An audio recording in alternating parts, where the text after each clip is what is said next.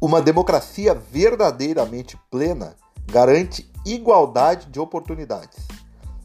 E, é, e essa igualdade de oportunidades ela deve iniciar justamente pelo processo democrático. No ano de 2020, temos as eleições municipais. Serão eleitos 5.570 prefeitos, milhares de vereadores e nós precisamos garantir que o pleito seja acessível.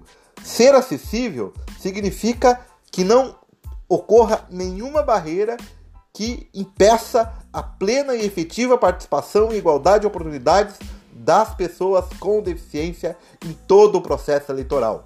Falar em todo o processo eleitoral inclui a pré-campanha, a campanha e o ato de votar.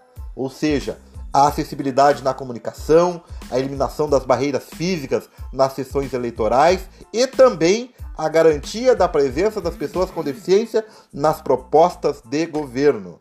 Ou seja, a pessoa com deficiência deve ser protagonista do processo eleitoral para que sim tenhamos legitimado um processo democrático e que nós possamos assim avançar na construção de um país mais justo, mais inclusivo e mais acessível.